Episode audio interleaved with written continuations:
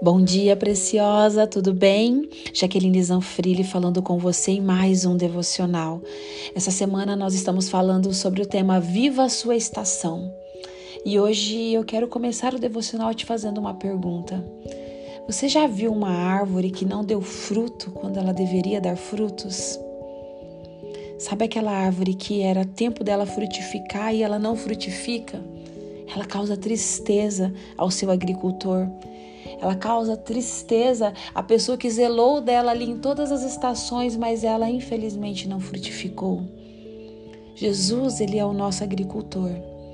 Jesus, ele é aquele que cuida de nós, ele faz as podas no devido tempo, ele está ali nos nutrindo, como nós para nós podermos viver a estação que ele deseja para nós.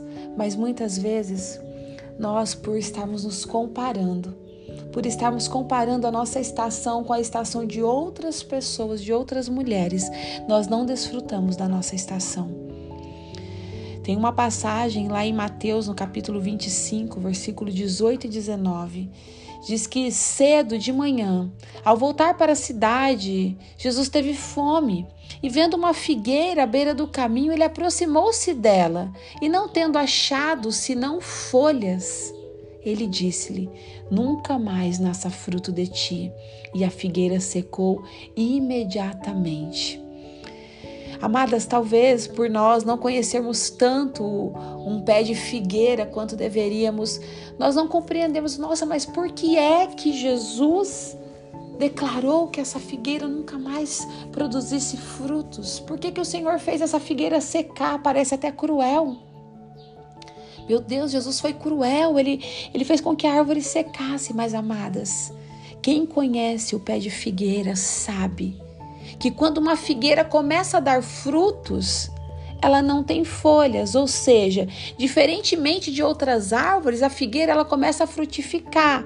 E depois que ela começa a frutificar é que ela começa a ter folhas.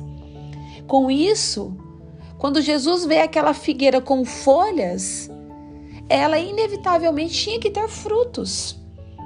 Porque se ela estava com folhas é porque ela já tinha frutos e esses frutos provavelmente já estariam maduros. E aí, quando Jesus se aproxima daquela figueira, aquela figueira não tem frutos. Aquela figueira, ela está sem frutos, ou seja, ela não estava vivendo a estação que ela deveria estar vivendo.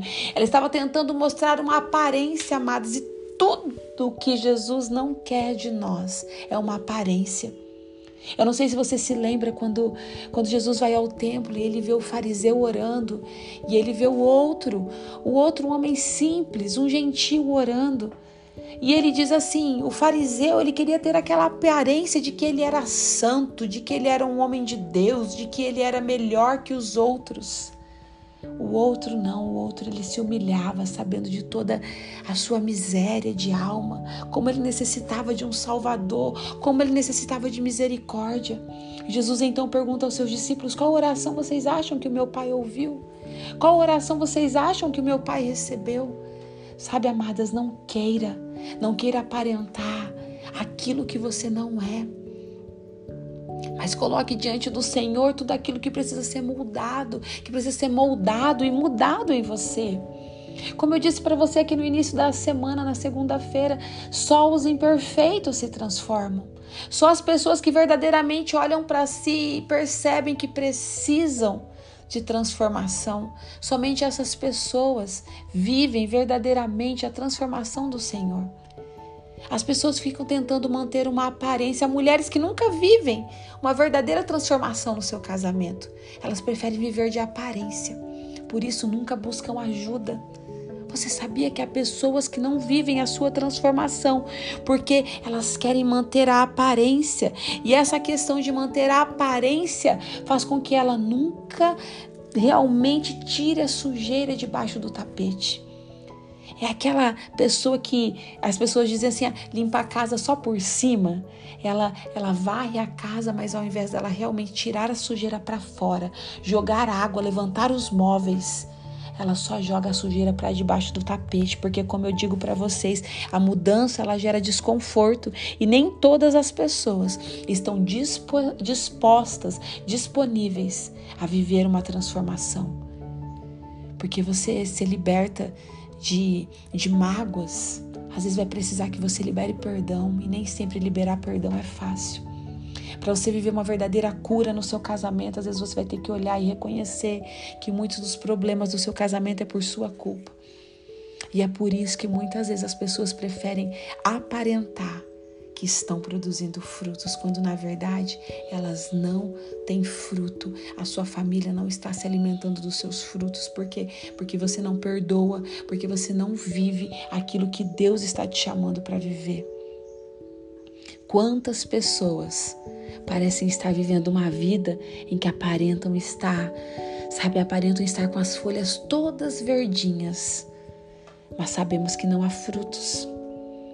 Quantas vezes, mulheres, nós mesmas vivemos assim, querendo aparentar, queremos aparentar que estamos verdes, mas estamos vivendo uma outra estação. Não é a nossa estação de produzir frutos, mas nós estamos querendo aparentar que estamos produzindo. Para quê? Estamos enganando a quem? O Criador da vinha, o Criador da árvore, o Criador dessa, dessa árvore que é você, dessa árvore de justiça que é você, Ele sabe que ainda não é a sua estação de produzir frutos. Ele não vai compactuar com a sua falsa aparência. Jesus aqui, ele não compactuou com a falsa aparência dessa figueira. Pelo contrário, ele a confrontou ele disse: Nunca mais ninguém coma fruto de ti. Porque ela estava tentando aparentar que ela ia produzir frutos. E aqui, amadas, tem uma grande chave para nós. O Senhor não se importa que você não esteja produzindo frutos. O Senhor não se importa que ainda não é o seu momento. O Senhor não importa, não se importa que a sua árvore não tenha folhas. Ele não se importa que não tenha flores. Ele não se importa que não tenha frutos. Ele só não quer que você viva algo que você não está vivendo. Sabe? Não chegue diante do Senhor na hora de orar com falsas orações. Há mulheres que nunca vivem um intenso relacionamento com o Senhor porque ela chega diante de Deus e ela faz aquelas orações feitas aquelas orações forçadas, aquelas orações que não diz o que o coração realmente está dizendo. Quando você for orar, preciosa mulher, você rasga o seu coração. Rasga o seu coração diante da presença de Deus. Sabe, se você está triste, você diga ao seu pai: Senhor, eu estou triste. Eu estou angustiada hoje, eu preciso de, de ti. Isso é viver a sua estação. Senhor, hoje eu estou muito feliz, eu estou muito feliz, Senhor, eu estou grata. Eu estou celebrando tudo aquilo que o Senhor está fazendo na minha vida. Sabe, nós devemos viver a estação correta, como nos ensina os Salmos 1 e 3 que eu li para vocês ao longo dessa semana. No devido tempo, nós vamos dar o nosso fruto. É no devido tempo. Não é no tempo de Fulano, não é no tempo de Ciclano. Eclesiastes, no capítulo 3, do versículo 1 ao 7, diz assim: tudo tem o seu tempo determinado e há tempo para todo o propósito debaixo do céu. Há tempo de nascer e tempo de morrer. Há tempo de plantar e tempo de arrancar o que se plantou. Há tempo de matar e tempo de curar. Há tempo de derribar e tempo de edificar. Tempo de chorar e tempo de rir tempo de prantear e tempo de saltar de alegria. Há tempo de espalhar pedras e tempo de ajuntar pedras. Há tempo de abraçar e tempo de afastar-se do abraço. Há tempo de buscar e tempo de perder. Há tempo de guardar e tempo de deitar fora. Há tempo de rasgar e tempo de coser. Há tempo de estar calado e tempo de falar. Vou ler mais o versículo 8. E há tempo de amar e tempo de aborrecer, tempo de guerra e tempo de paz. Sabe, amadas, nós precisamos compreender que há tempo para todas as coisas. Há tempo para todas as coisas. E que tudo passa. Seja dias bons, Desfrute desses dias bons, porque eles vão passar. São dias ruins. Desfrute desses dias da maneira que você possa aprender com esses dias ruins, porque eles também vão passar. Não há mal que dure para sempre e não há alegria que também dure para sempre. A nossa vida é feita de fases. Já ouviu?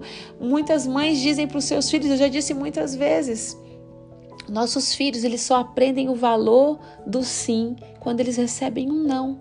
Uma criança que só recebe sim, sim, sim para tudo que ela deseja, ela nunca vai dar o valor devido a esse sim. Nós precisamos dos nãos para aprendermos a valorizar os sims. E assim é o nosso Pai no céu. Ele é um pai perfeito e ele sabe que tem coisas que ele diz: não é o tempo ainda, minha filha. E nós entramos numa, numa estação, ai meu Deus, e autocomiseração e uma tristeza. Não é o tempo ainda. Não é o tempo de você frutificar ainda, não é o tempo de florescer. Aprofunde as suas raízes. Precisamos compreender isso. Eclesiastes capítulo 8, versículo 5 diz assim: Quem guarda o mandamento não experimenta nenhum mal, e o coração do sábio conhece o tempo e o modo. Versículo 6: Porque para todo propósito há tempo e modo, porquanto é grande o mal que pesa sobre o homem. Há tempo e modo para todas as coisas, amadas.